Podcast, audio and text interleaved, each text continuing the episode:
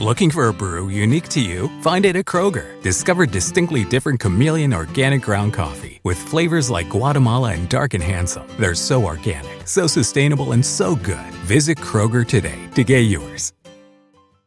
Looking for a brew unique to you? Find it at Kroger. Discover distinctly different chameleon organic ground coffee with flavors like Guatemala and Dark and Handsome. They're so organic, so sustainable, and so good. Visit Kroger today to get yours. The Lord visited Sarah as he had said, and the Lord did to Sarah as he had spoken. Sarah conceived, and bore Abraham a son in his old age, at the set time of which God had spoken to him. Abraham called his son who was born to him, whom Sarah bare to him, Isaac. Abraham circumcised his son Isaac when he was eight days old, as God had commanded him. Abraham was one hundred years old when his son Isaac was born to him. Sarah said, God has made me laugh. Everyone who hears will laugh with me. She said, Who would have said to Abraham that Sarah would nurse children? For I have borne him a son in his old age. The child grew and was weaned. Abraham made a great feast on the day that Isaac was weaned. Sarah saw the son of Hagar the Egyptian, whom she had borne to Abraham, mocking. Therefore she said to Abraham, Cast out this handmaid and her son for the son of this handmaid will not be heir with my son, even with Isaac.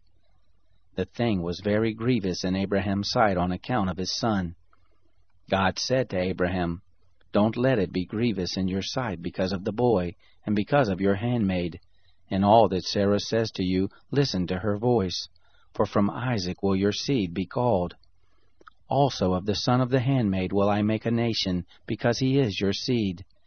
Abraham rose up early in the morning, and took bread and a bottle of water, and gave it to Hagar, putting it on her shoulder, and gave her the child, and sent her away. She departed and wandered in the wilderness of Beersheba. The water in the bottle was spent, and she cast the child under one of the shrubs. She went and sat down opposite him a good way off, about a bow shot away, for she said, Don't let me see the death of the child. She sat over against him and lifted up her voice and wept. God heard the voice of the boy. The angel of God called to Hagar out of the sky and said to her, What ails you, Hagar? Don't be afraid, for God has heard the voice of the boy where he is. Get up, lift up the boy, and hold him in your hand, for I will make him a great nation. God opened her eyes, and she saw a well of water. She went filled the bottle with water, and gave the boy drink. God was with the boy, and he grew. He lived in the wilderness, and became, as he grew up, an archer. He lived in the wilderness of Paran. His mother took a wife for him out of the land of Egypt. It happened at that time that Abimelech and Phicol, the captain of his host, spoke to Abraham, saying, God is with you in all that you do. Now therefore swear to me here by God that you will not deal falsely with me, nor with my son, nor with my son's son. But according to the kindness that I have done to you, you shall do to me, and to the land in which you have lived as a foreigner. Abraham said, I will swear.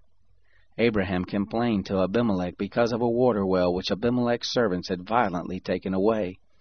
Abimelech said, I don't know who has done this thing, neither did you tell me, neither did I hear of it until today. Abraham took sheep and oxen and gave them to Abimelech. Those two made a covenant. Abraham set seven ewe lambs of the flock by themselves. Abimelech said to Abraham, What do these seven ewe lambs which you have set by themselves mean? He said, You shall take these seven ewe lambs from my hand, that it may be a witness to me that I have dug this well. Therefore he called that place Beersheba, because they both swore there. So they made a covenant at Beersheba. Abimelech rose up with Phicol, the captain of his host, and they returned into the land of the Philistines. Abraham planted a tamarisk tree in Beersheba, and called there on the name of the Lord, the everlasting God. Abraham lived as a foreigner in the land of the Philistines many days. Rumpke is hiring CDL drivers age 19 and up, and drivers are paid based on experience. Rumpke CDL drivers earn $1,000 to $1,300 per week and more than $10,000 in bonuses possible in their first year. Rumpke drivers are home daily, work in a recession resistant industry, receive great benefits and performance incentives. Start a lucrative career and apply now at rumpkecareers.com. Equal opportunity employer restrictions apply.